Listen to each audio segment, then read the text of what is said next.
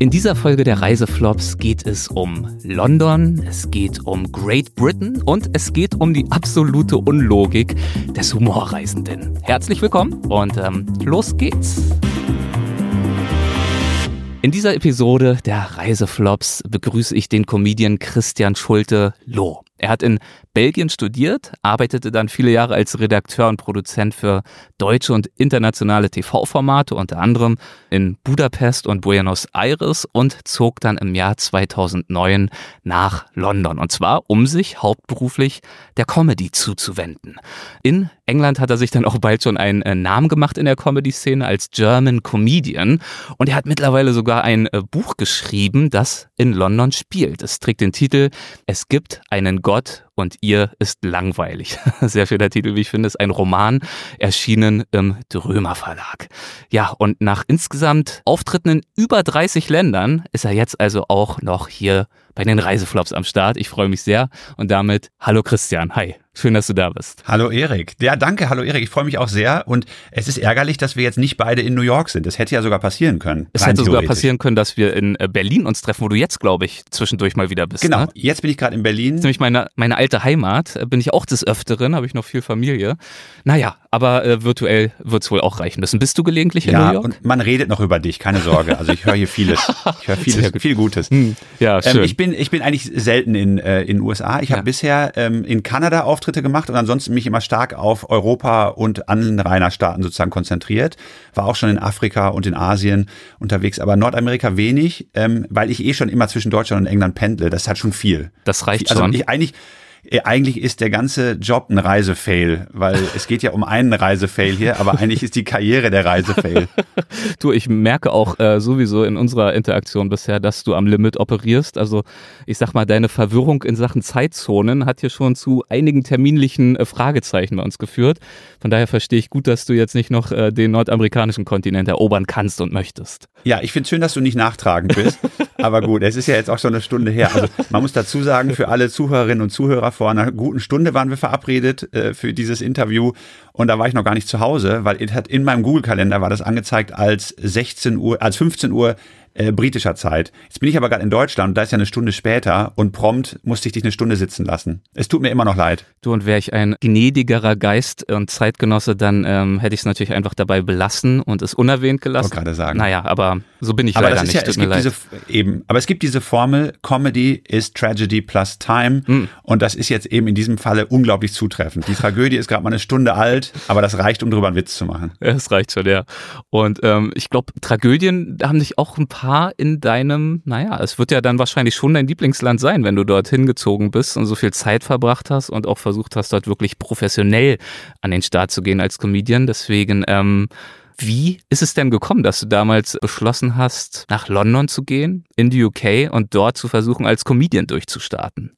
Das sind ja jetzt zwei Fragen auf einmal. Ne? Die eine Frage, die du so im Vorbeigehen äh, gesagt hast, war ja, ähm, dass das mein Lieblingsland ist, ja, Großbritannien. Genau. Kannst du gerne nochmal bestätigen oder von dir weisen? Ja, ich glaube, das ist schwierig als Comedian so eine Aussage zu treffen, dass man mhm. ein Lieblingsland hat, weil man muss äh, so ein bisschen immer auch auf Kriegsfuß mit seiner Umwelt stehen, äh, wenn man äh, auf der Bühne steht, weil dann wird's lustig, ja. dass man sagt, man sieht eben auch die Dinge, die nicht gut sind und die sind eben viel lustiger als die, die gut sind. Also ich glaube, ein Lieblingsland wäre wahrscheinlich eins, in dem alles unglaublich toll ist und funktioniert, aber es ist halt der Albtraum des Komikers. Weil da kannst du dich auf die Bühne stellen und keiner wird lachen, weil es gibt nichts, worüber man lachen muss. Ja, ist alles schön. ja, und Großbritannien bietet viel. Großbritannien bietet eine Menge Angriffsfläche und es ist ein Land mit unfassbar viel Selbstironie. Das heißt, du kannst dich auf die Bühne stellen, wenn du das in Deutschland machst und sagst, du bist in einem Ort zu Gast als Künstler und sagst auf der Bühne, das ist ja ein ganz schönes Drecksloch, in dem ihr hier lebt, ne? Dann sind die Leute sauer, logischerweise. wenn du in England sagst, well, it's quite a shithole, dann jubeln die und fühlen sich erkannt. Ja? fühlen und sich sind erkannt. alle bestätigt, das dass das so toll ist. Ja. Also das ist schon mal, deswegen ist es ja, es ist mein Lieblingsland. Gleichzeitig gibt es da so viele Dinge, die eben schwierig sind, äh, dass es eben perfekt ist als Komiker. Genau. Mhm. Ja, ich habe mir natürlich auch ein paar deiner äh, Videos auf YouTube angeguckt. In einem sagst du zum Beispiel, London makes us all the same. It makes us more ja. aggressive. Klingt jetzt auch nicht Absolut. so positiv und alle jubeln, applaudieren ja. und wie du sagtest, fühlen sich offenbar gesehen und gehört. Das ist ja Therapie. So, wenn es gut läuft, ist eine Comedy-Show immer Therapie für mhm. den auf der Bühne und wenn es richtig gut läuft, auch für alle anderen Beteiligten. Deswegen. Kann ich nachvollziehen, weil gerade hier in Amerika, wo ich lebe, braucht man ja, wenn man sich so das politische Tagesgeschehen anschaut, sehr, sehr viel Therapie. Also ich zumindest, um hier nicht völlig äh, zu verzweifeln. Und da sind tatsächlich die äh, Stand-up-Comedy-Clubs ein guter Anlaufpunkt. Also hier in den USA, vielleicht, das kannst du auch gerne ähm, bestätigen oder auch nicht, noch viel mehr als in Deutschland. Aber um hier mit dem ganzen Trumpismus und so zurechtzukommen und nicht das Gefühl zu haben, dass man hier völlig allein auf weiter Flur steht in der eigenen Wahrnehmung und vielleicht auch mal über ja, ja. Dinge lachen und weinen zu können, ähm, sind diese Comedy Clubs ähm, wirklich ein guter Anlaufpunkt. Also Therapie ist gar nicht äh, viel zu hoch gegriffen als Begriff. Genau, man muss immer vorsichtig sein, was man sich wünscht, weil wenn Leute in einem Land sagen, ach, ich wünschte, wir hätten eine größere Comedy-Szene, dann muss man da vorsichtig sein, weil je größer die Comedy-Szene und je größer der Bedarf nach Comedy, umso schlimmer eigentlich die Zustände drumherum. Ja. Ne, deswegen ist es manchmal ein gutes Zeichen, wenn man sagt, es gibt in einem Land kaum Comedy-Clubs. Aber reden wir mal über, über London und äh, Great Britain. Da gibt's dann offenbar ja viel Material für dich, mit dem du arbeiten kannst. Und das ist für dich als Comedian schön, aber vielleicht als Mensch, der da ja auch persönlich lebt und auch arbeitet, reist, unterwegs ist, Termine hat, vielleicht ja auch anstrengend. Deswegen leiten wir jetzt vielleicht mal so langsam über zu dieser Überschrift Reisefails oder in deinem Fall ist es ja mehr als nur eine Reise. Das ist ja wie eine zweite Heimat. Aber es gibt ja offenbar auch die eine oder andere Herausforderung, mit der du es dort äh, zu tun bekommen hast. Genau, man muss vorneweg sagen, ich bin ja jetzt so eine Art Scheidungskind durch den Brexit auch geworden und ich pendle jetzt viel, mhm. aber auch nicht nur durch den Brexit, auch dadurch, dass ich in Deutschland jetzt irgendwie viel mache, pendle ich jetzt zwischen England und Deutschland. Und das heißt ja, als Scheidungskind kriegt man eigentlich immer nur die besten Seiten zu sehen, ne, der beiden Elternteile. Und das geht mir jetzt eben auch so. Das heißt, da bin ich so ein bisschen ähm, mogelig jetzt gerade. Ähm, und vorher habe ich ja ausschließlich nur in England gelebt. Und da habe ich eigentlich die, muss man die, sagen, die wesentlich schlimmeren Szenarien erlebt auf meinen Reisen, weil ich da eben zu 100 Prozent der Zeit dann war. Und jetzt kann ich so ein bisschen Rosinenpicken machen, Cherry-Picking, ne? ja. und kann dann jetzt bestimmte Dinge, Gott sei Dank, vermeiden. Trotzdem passieren immer noch furchtbare Sachen, wenn man die ganze Zeit auf Reise ist. Klar, wer 14 Tage verreist, erlebt schon schwierige Momente. Aber wer sein ganzes Leben lang auf Reisen ist, der hat natürlich umso mehr, klar.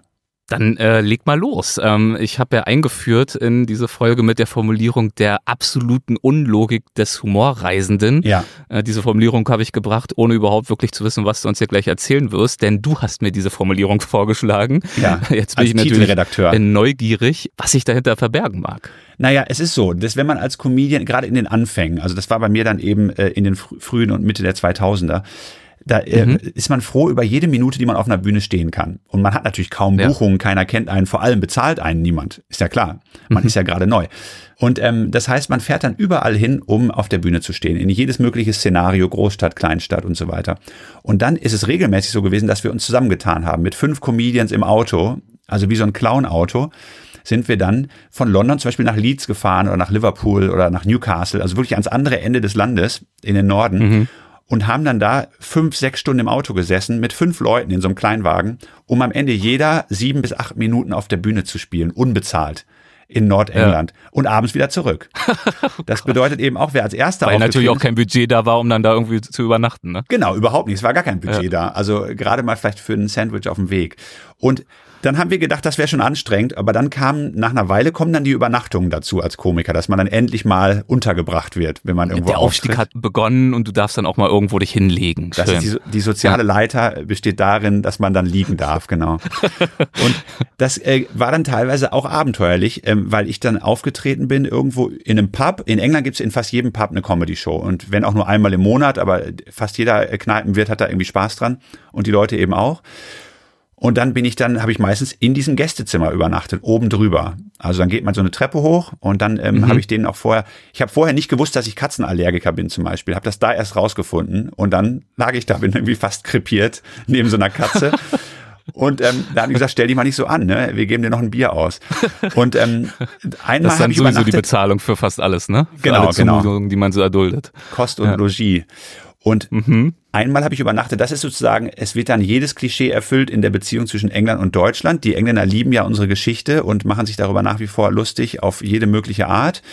Und ähm, jedes Klischee wird da angegangen und ich habe einmal wirklich neben einem Hitler-Gemälde übernachten müssen. Ui. Weil das hatte der der ähm, Kneipenwirt hatte das von einem Antiquitätenhändler gekauft und hat gedacht, da übernachtet jetzt der deutsche Komiker, dann freut er sich bestimmt, wenn ich das da hinstelle. Das findet Ach, er bestimmt extra lustig. für dich hat er das da platziert. Hat er dann platziert.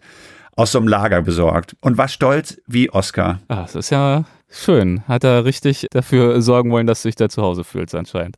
Gastfreundschaft auf Britisch. Ja, es gibt da keine, keine eben keine Grenze, was den Humor angeht. Und wir haben tatsächlich ja. auch alle gelacht darüber, aber ich habe ihn dann gebeten, das Ding wieder wegzustellen. Ne? Aber es war dann, für den Moment haben sie sich so richtig gefreut, haben gesagt, jetzt haben wir unseren Joke mal hier.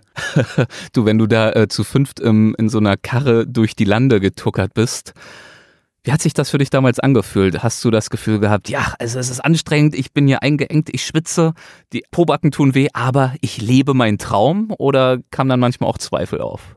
Ja, Zweifel kommen, also wenn man nicht ganz geistig beschädigt ist, kommen da natürlich Zweifel auf. Alles andere wäre, glaube ich, wirklich schlimm. Ähm, aber es ist gleichzeitig unglaublich befreiend. Es ist ja ein Roadtrip, es ist ein Abenteuer, es ist, man ist mit Gleichgesinnten in diesem Auto, die alle auf eine gewisse Art irgendwie äh, ein bisschen bescheuert sind. Deswegen machen wir das mhm. ja. Und ja. gleichzeitig aber auch auf einer Wellenlänge funken. Das ist das Schöne. So eine Art äh, Kameradschaft gibt's dann da unter Comedians. Und dann war das immer ein Abenteuer, aber gleichzeitig war man auch froh, wenn man wieder zu Hause war, logischerweise. Mhm. Aber es war immer, es war wirklich toll. Es ist aber nur, glaube ich, deswegen auszuhalten gewesen, auch gerade diese ganz heftige Anfangszeit, weil man ja schon festen Glaubens war, dass das irgendwann vorbei ist und dass man die nächste Stufe erklimmt. Ne? Also, ja. diese, dass man im Idealfall dann sich schon mal eine 40 Pfund Unterkunft leisten kann, die dann vielleicht eine Stufe drüber ist. Und wenn das nicht passiert, muss man irgendwann halt äh, vielleicht die Konsequenzen ziehen. Das ist halt dieser Hunger des jungen Künstlers. Ne? Das ist ja bei Bands auch nicht anders, die sich irgendwie durchkämpfen, hochkämpfen wollen.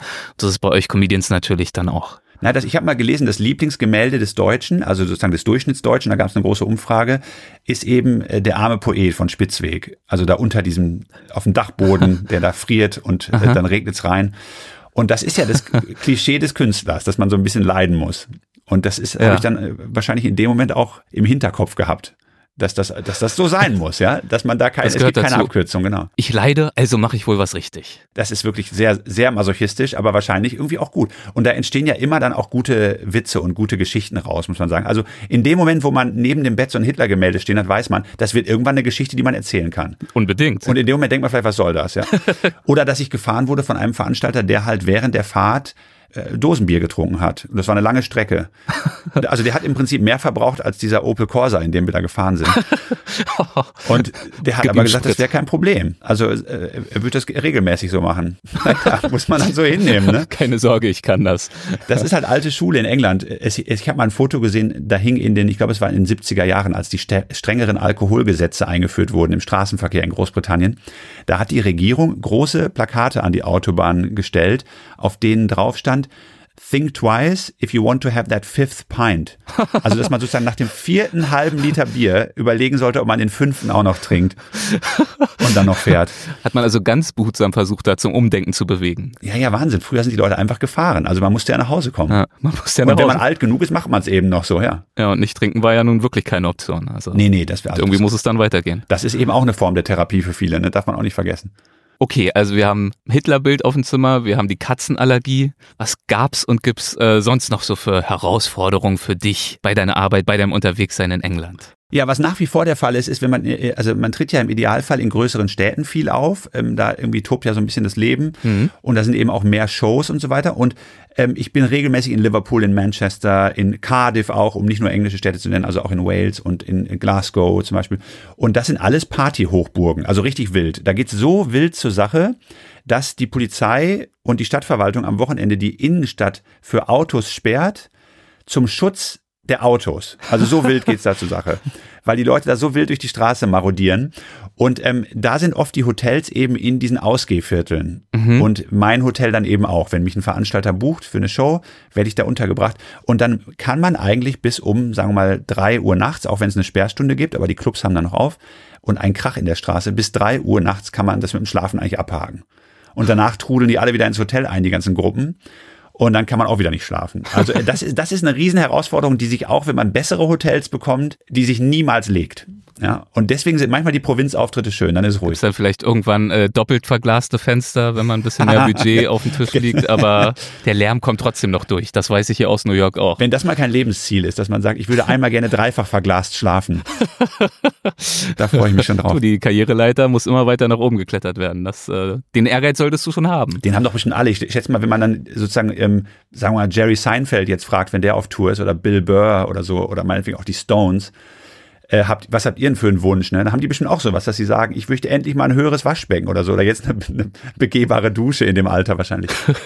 Und man hat immer noch ein Ziel, auf das man hinarbeiten muss. Also Schlafmangel kann eine Herausforderung sein. Ist das auch einer der Punkte, äh, die zu diesem Statement geführt haben, das ich vorhin ähm, hier zitiert habe, konkret auf London bezogen? London makes us all the same, it makes us more aggressive.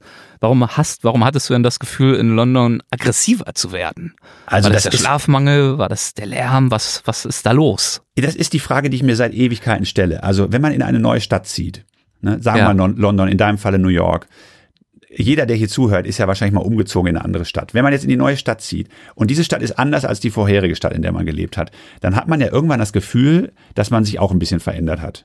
Mhm. Jetzt ist die Frage, wer verändert eigentlich wen stärker? Die Stadt die Menschen, die da drin leben oder die Menschen, die in ihr Leben, umgekehrt eben die Stadt. Also woran liegt's ja? Wenn man nach München zieht, wird man wahrscheinlich eher ein bisschen äh, konformistischer nach einer Weile und ein bisschen, ne, bisschen ruhiger, konservativer. Wenn man nach New York zieht, eben nicht. Dann wird man schon auch ein bisschen, wenn da neben dir einer rumbrüllt, guckst du halt weg, weil du denkst, na ja, was soll's, da brüllt halt gleich der Nächste. Ja. Also das hättest du ja wahrscheinlich nicht gemacht auf deinem Heim, in deinem Heimatdorf. Da guckst du hin und sagst, kann ich Ihnen helfen? Also die Richtig. Stadt macht was mit einem. Mhm. Gleichzeitig machen die Leute was aus der Stadt. Und das ist eben in London auch so, dass man sagt, gerade in, in Südlondon, wo ich da äh, wohne, dass da eben das Leben einfach eine gewisse Geschwindigkeit hat, einen gewissen Stressfaktor, alles ist ein bisschen enger. Man muss, man muss immer in öffentlichem Nahverkehr sitzen, anders kommt man nicht voran. Und das macht was mit den Leuten. Wenn du jetzt aber am Stadtrand lebst, wo du vielleicht auch irgendwie zu Fuß gehst, mit dem Fahrrad fährst oder äh, mit dem Auto fährst, dann hast du nochmal eine andere Taktung und die Leute verhalten sich anders den anderen gegenüber. In London kommt man zum Bahnsteig, das wird in New York nicht anders sein in die U-Bahn, in den U-Bahn-Schacht und da steht, nächste Bahn dieser Linie fährt in zwei Minuten und die Leute seufzen und verdrehen die Augen, weil ihnen das zu lange ist. Und wenn du, wenn du auf dem Dorf bist und du kommst zur Bushaltestelle und der nächste Bus kommt in zwei Minuten, dann machst du ein Fass auf und ja. sagst, haben wir ein Glück. Ja. In zwei Minuten kommt, heute kommt überhaupt ein Bus. Das ist sehr, sehr gut beobachtet, ja. Und also alles, was du gerade sagst, trifft auf New York natürlich mindestens ganz genauso zu. Erkenne ich mich sehr wieder. Ich weiß nicht, wie aggressiv ich jetzt schon geworden bin in den paar Monaten, die ich hier bin, aber hastiger bin ich auf jeden Fall unterwegs. Das äh, muss ich schon sagen. Und die U-Bahn trägt einen wesentlichen Teil dazu bei. Ja, und, und Hast ist ja ein Zeichen von Aggressivität wahrscheinlich. Und außerdem muss man immer die, die anderen Menschen fragen. Ne? Man kann das nicht so selbst äh, an sich diagnostizieren. Ja ähm, das ist ja so, wie man sagt, ich bin ein guter Autofahrer. Das sollte man nie den Fahrer selbst fragen, sondern man muss immer die Beifahrer fragen. Wie seht ihr das?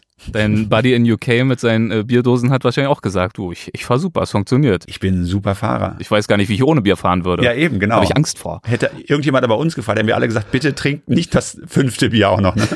Think twice. Lass es sein. Ja, also U-Bahn, hast. Ähm, was haben wir noch? Du und die UK. Eine Liebesgeschichte. Ja, es gibt eine also Hassgeschichte also, irgendwo dazwischen. Nein, große Liebe, ganz große Liebe, absolute ja. Liebe. Aber ähm, das sozusagen äh, die Frage war ja am Anfang, ist es mein Lieblingsland und so. Das ist ja immer eine andere Frage, mhm. sozusagen, wo, wo ist es eigentlich am tollsten auf der Welt? Ja, nirgendwo. Aber äh, UK ist halt fantastisch. Die Leute sind unglaublich gewitzt, die sind unglaublich nett. Die ähm, das Miteinander ist toll. Es gibt einen großen großen Zusammenhalt, großes Gemeindegefühl dass man irgendwo, selbst in der größten Stadt wie in London, gibt's halt ein Nachbarschaftsfest in der Straße, wo halt nur Krach mhm. ist und alles. Aber dann wird da einmal im Jahr setzt man sich zusammen und backt Waffeln und so weiter und macht Scones und so. Das ist wirklich sehr nett. Also die, das, das Community-Gefühl in England, auch mit diesen ganzen äh, Charity-Shops, wo Leute dann wirklich hingehen, ihre Kleidung spenden, ihre Bücher und das geht dann an die British Heart Foundation oder einen anderen guten Zweck. Mhm. Das ist toll. Das ist da sehr ausgeprägt. Deswegen fantastisches Land, unglaublich guter äh, Humor, äh, wirklich toll. Aber eben auch viele Dinge, die einen in den zur Weißglut treiben. Und das ist ja genau die richtige Mischung. Genau die richtige Mischung für dich. Nachdem du jetzt schon so viel Zeit dort verbracht hast, fällt dir spontan ein Beispiel ein für etwas, wo die UK dich zuletzt mal, naja, zu Weißglut gebracht hat oder doch nochmal erschüttert hat, überrascht hat, vor den Kopf gestoßen hat, wo du gemerkt hast, mein Gott, ich bin jetzt schon so tief drin, aber das habe ich jetzt wirklich nicht kommen sehen. Also es ist vielleicht, also tatsächlich, wenn man es aus deutscher Perspektive sieht, ja. ist es regelmäßig immer der Fall, dass die, dass viele, die noch nie in Deutschland waren, halt einfach ein falsches Deutschlandbild haben. Das ist tatsächlich ein, ein Thema, wo ich sage, das wäre schön, äh, wenn sich das mal irgendwie ein bisschen ändern würde. Ne? Andererseits lebt natürlich äh, auch mein, meine Auftritte leben davon, dass viele eben noch dieses Deutschlandbild haben. Ne, das kann man ja auch nicht leugnen. Das heißt, das ist ja auch lustig, so wie in Deutschland viele ein falsches Bild von, äh, sagen wir mal, Griechenland haben, weil sie noch nicht da waren oder so. Ne? Ja. Aber eben eine Meinung dazu. Und ähm, Meinungsstärke ist schon auch immer gut für Comedy. Aber ansonsten ist in England, was mich halt, was mich halt tatsächlich stört, auch wenn in Deutschland die Bahn auch sehr anstrengend ist, ist, dass es in England, äh, Bahnreisen sind in England wirklich eine Katastrophe. Mhm. Kann man nicht anders sagen. Also es ist wirklich schlimm, weil das ja alles, das ist alles, es gibt keine National Rail mehr, also keine deutsche Bahn auf Englisch sozusagen. Das ist alles zersplittet und verklüftet und kleine Tochterunternehmen. Er ist einer unbequemer als der andere, die Anschlüsse funktionieren nicht. Man muss sieben Tickets kaufen für eine Reise. Mhm. Jetzt gibt es mittlerweile so Agenturen, die das irgendwie vermitteln, auch über Apps, dann geht's einfacher. Aber trotzdem ist es alles irgendwie sehr chaotisch, ständiger Streik. Viele, die es jetzt in Deutschland hören, sagen, er beschreibt ja gerade die Deutsche Bahn. Ne? Aber nee, das ist schon in England manchmal noch schlimmer. Und das ist ja, England hat noch ältere Infrastruktur. Es ist ja das älteste Bahnsystem der Welt und mhm. das merkt man eben auch jeden Tag auch noch eine Gemeinsamkeit mit den USA, wobei wer weiß, vielleicht ist in Great Britain noch schlimmer als hier bei uns. Ja, die Amerikaner sind ja eher sozusagen komplett auf Kriegsfuß mit allem, was öffentlicher Nahverkehr ist außerhalb der Großstädte, oder? Ja, das stimmt, aber hier so in New York und drumherum an der Ostküste äh, versucht man schon mal, ähm, da gibt es ja auch ein paar Bahnlinien, mhm. aber schnell und komfortabel funktioniert das dann auch eher selten. Naja, aber ich möchte mich nicht beklagen, das möchte ich ja hier dir überlassen heute in dieser Folge. Ich will gar nicht, ich klage überhaupt nicht. Also Nein, du klagst nicht. Jetzt werd nicht ähm, aggressiv, ich weiß, also ich weiß, bist nicht mehr der, der du mal warst, äh, bleib ruhig. Eben, ich sag's ja, ich sag's ja. Also, guck mal, jetzt haben wir unsere Symptome hier. ah, also gut, jetzt verstehe ich. Also ich muss noch eine Sache ja, sagen, ja, sag wo wir über, wir sprechen ja über Fails, ne? also ja. über äh, Reisen, die schief gehen. Ich möchte aber auch betonen, wenn jemand äh, mal die Absicht hat, nach England zu fahren, alle fahren ja immer nach Cornwall und so weiter, ist auch traumhaft schön da unten. Ne? Mhm. Ne? Also sozusagen der Südwesten von England, traumhaft schön. Also gerne, gerne alle hinfahren, unglaublich toll. Aber es gibt in England so viele tolle kleine Städte, die keiner kennt und die wirklich fantastisch sind. Ne? Und einfach mal ausprobieren. Es lohnt sich wirklich. Also gerade wenn man so ein bisschen Richtung Norden fährt, die Leute sind unfassbar freundlich überall. Und die haben immer eine gute Geschichte zu erzählen. Immer. Da hat mir einer erzählt, da war ich in einer kleinen Stadt, der erzählte mir, es hat ja im Grunde auch mit Reisen zu tun. Ähm, da hat so ein Parkwächter, kam nicht mehr zur Arbeit, der jeden Tag in der Fußgängerzone neben der Drogerie diesen öffentlichen Parkplatz betreut hat. Der kam nicht mehr. Dann haben die Leute da einfach so geparkt, ohne zu bezahlen. Und dann irgendwann beschwerte sich einer beim Abend oder fragte nach, was ist da los? Müssen wir da gar keine Parkscheine mehr lösen? Ne? Hm. Darauf sagten die, welcher Parkplatz? Und dann sagte er, der neben der Drogerie. Und dann guckte die Frau in ihren Unterlagen und sagte, der neben der Drogerie, also da wurde noch nie kassiert. so, da hatte also dieser, da hatte sich einfach irgendein Typ hingestellt und 25 Jahre lang jeden Tag Parkgebühren kassiert, bis er genug Geld zusammen hatte, um sich abzusetzen an die Costa Blanca in Spanien. Und der wird da jetzt gefeiert wie ein Nationalheiliger. Die sind nicht sauer, die Leute. Die freuen sich. Das ist das klügste Kind, das diese Stadt je hervorgebracht hat. Und das ist England für mich. Das ist England. Fantastisch. Du, und was England sonst noch so für dich ist, das hast du ähm, aufgeschrieben. Ich habe schon erwähnt in deinem neuen Roman. Es gibt einen Gott und ihr ist langweilig. Sag mal noch ein, zwei Sätze dazu. Ich habe ihn mir angeschaut, sieht toll aus, habe ehrlich gesagt noch nicht reingelesen. Deswegen, ähm, ich ja. habe Lust drauf. Was, was erwartet mich da? Man sagt ja, don't judge a book by its cover, aber das ist ja trotzdem schon mal ein guter erster Schritt. Mhm. Danke. Ja, ja, es ja. geht um eine bessere Welt. Ähm, also es gibt einen Gottesbeweis. Gott ist gelangweilt, ist natürlich eine Frau, natürlich. Was sollte sie sonst sein?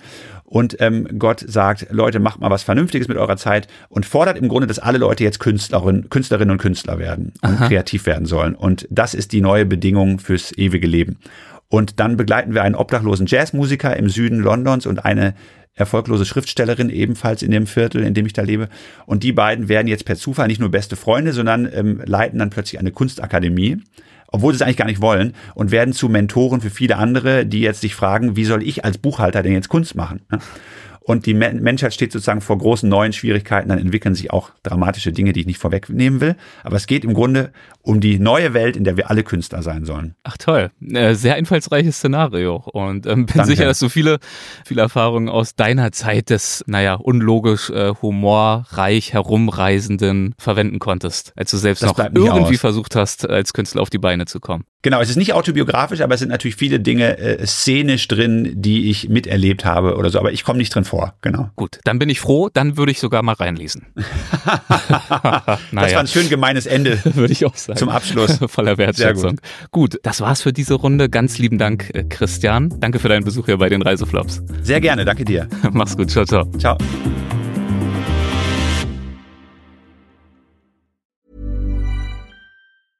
Mom deserves the best, and there's no better place to shop for Mother's Day than Whole Foods Market. They're your destination for unbeatable savings, from premium gifts to show-stopping flowers and irresistible desserts. Start by saving 33% with Prime on all body care and candles. Then get a 15-stem bunch of tulips for just $9.99 each with Prime. Round out Mom's menu with festive rosé, irresistible berry chantilly cake, and more special treats. Come celebrate Mother's Day at Whole Foods Market. Mom deserves the best, and there's no better place to shop for Mother's Day than Whole Foods Market. They're your destination for unbeatable savings, from premium gifts to show-stopping flowers and irresistible desserts. Start by saving 33% with Prime on all body care and candles. Then get a 15-stem bunch of tulips for just $9.99 each with Prime. Round out Mom's menu with festive rosé, irresistible berry chantilly cake, and more special treats. Come celebrate Mother's Day at Whole Foods Market. Target.